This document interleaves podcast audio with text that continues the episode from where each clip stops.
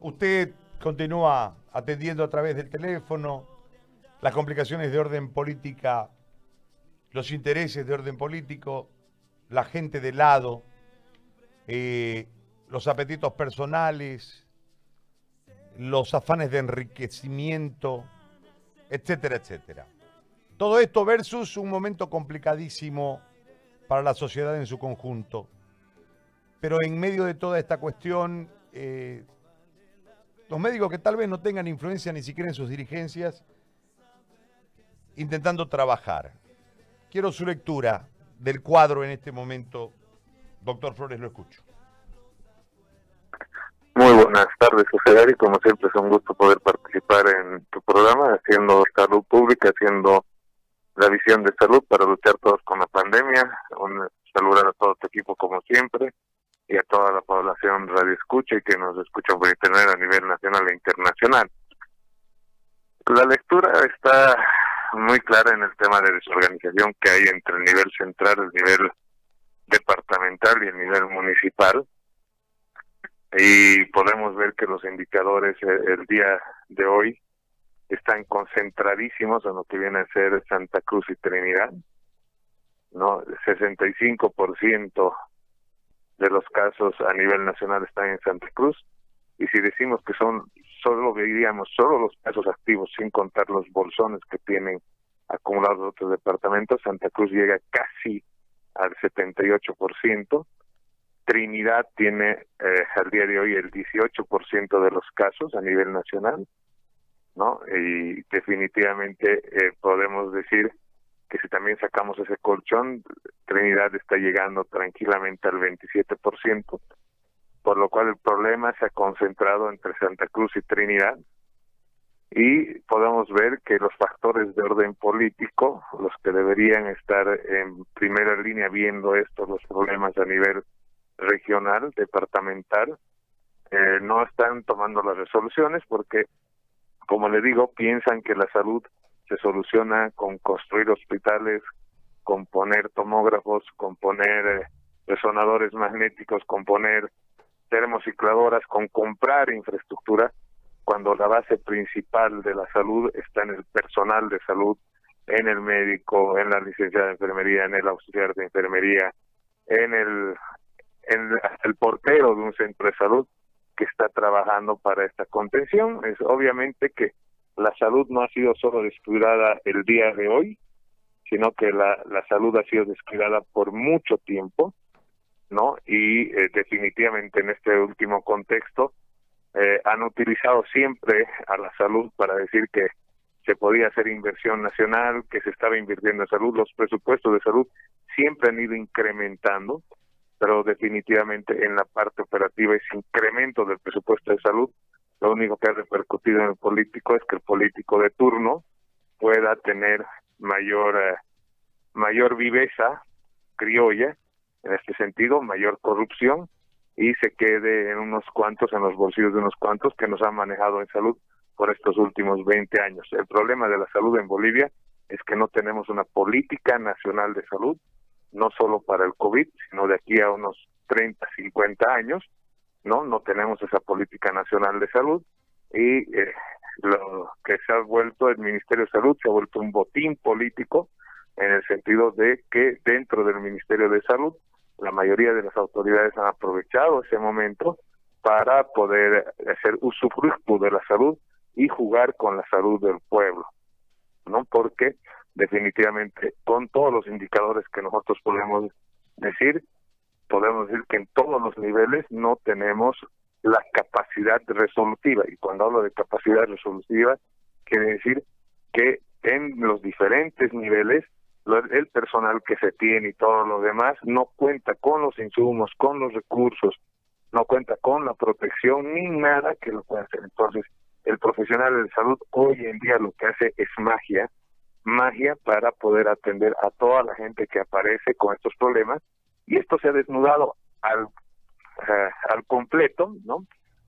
De acuerdo a la emergencia de COVID. Es decir, lo único que ha hecho COVID es derramar la gota en todo nuestro sistema nacional de salud para demostrar que todas las autoridades en salud que hemos tenido en estos últimos 20 años eh, definitivamente no han hecho nada por empoderar y por eh, generar una capacidad instalada para tener una salud efectiva, una salud eh, pertinente para nuestra población en general. Fíjate, por ejemplo, cuando hablamos de indicadores, José Gary, Santa Cruz eh, los últimos días ha venido duplicando los cada dos días, pero fíjate, si supamos los 14 días de actividad que tiene el virus, podemos decir que Santa Cruz tiene 2.096 casos. Si lo comparamos con 3.400, quiere decir que Santa Cruz está el 60% a 70% de la población activa detectada está funcionando en Santa Cruz, por lo cual eh, además los tiempos que hemos tenido desde que comienza el virus en diciembre en Wuhan, ¿no?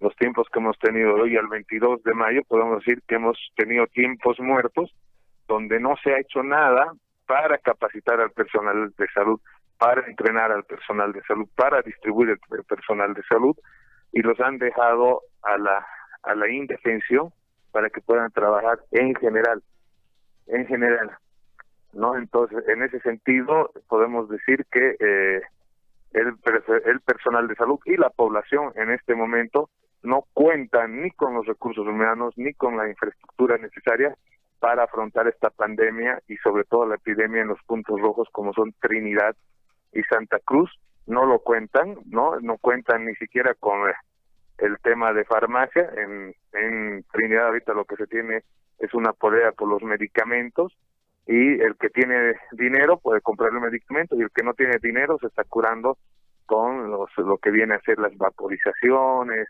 tomando ajo, tomando, están haciendo medicina tradicional porque no, no tienen el acceso a los sistemas de salud. En otras palabras, el virus lo que ha denudado con todo esto es el divorcio que hay entre el sistema de salud y la población general, José Gary.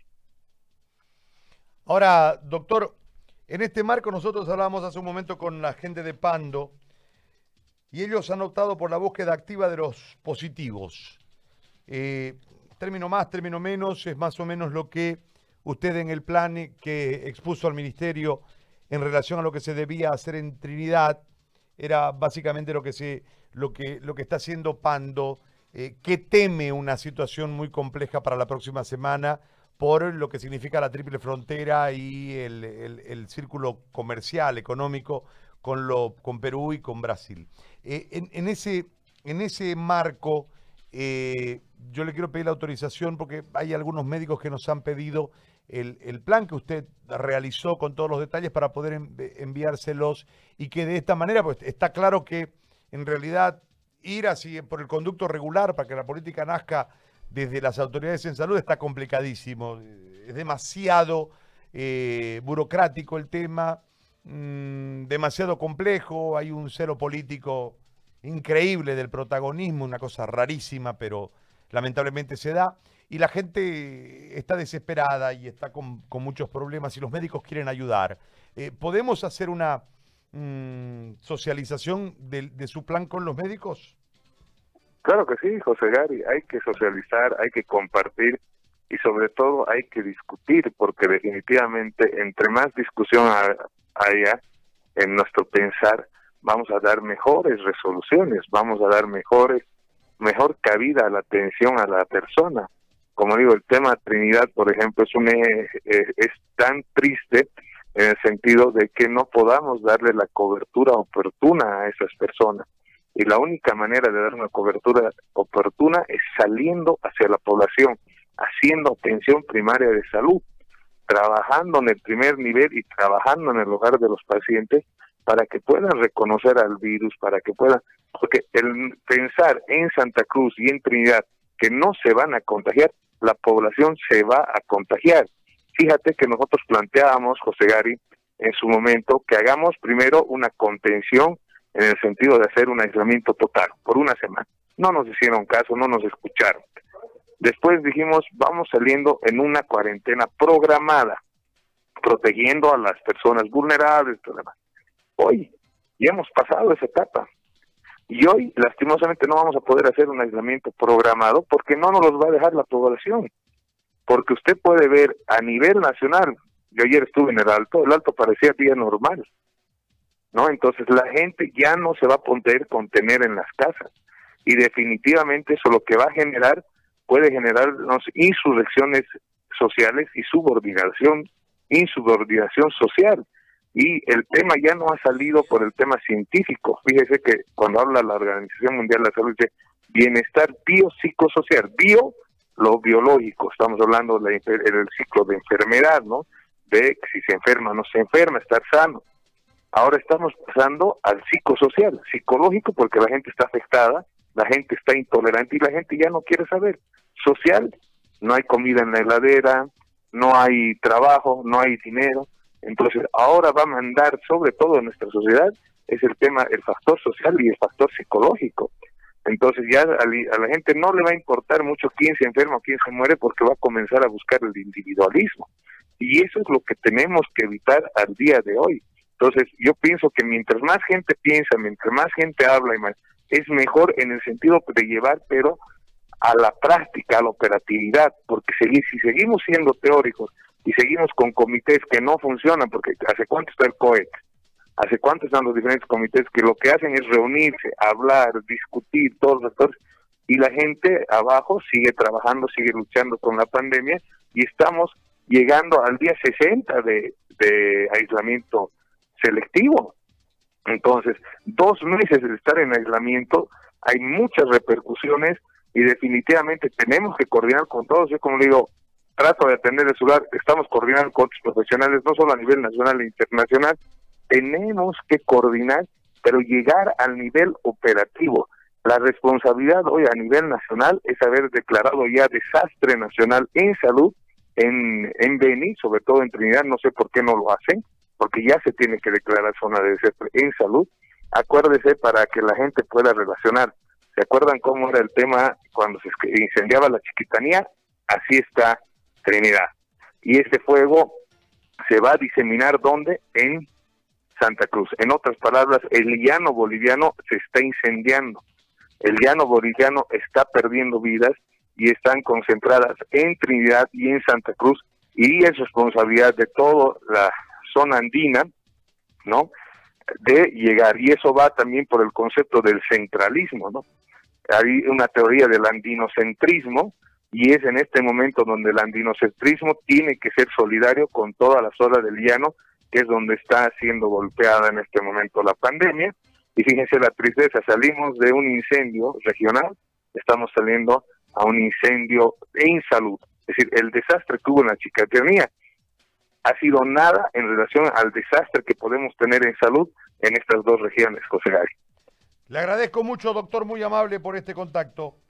Gracias. Yo soy el agradecido, José Gary, como siempre, y le vuelvo a repetir, Hoy la responsabilidad de todos los bolivianos es proteger a la gente del llano, es salvar vidas y hacer una política nacional de salud técnica, no política, porque lo único que ha hecho la política en Bolivia es destrozar el sistema de salud, es ser manejados por gente aparecida en el sistema de salud, no acreditada, y la salud tiene que ser técnica, no puede ser eh, de respuesta a compadreríos u otras cosas, sino tiene que ser manejada por los técnicos. Gracias.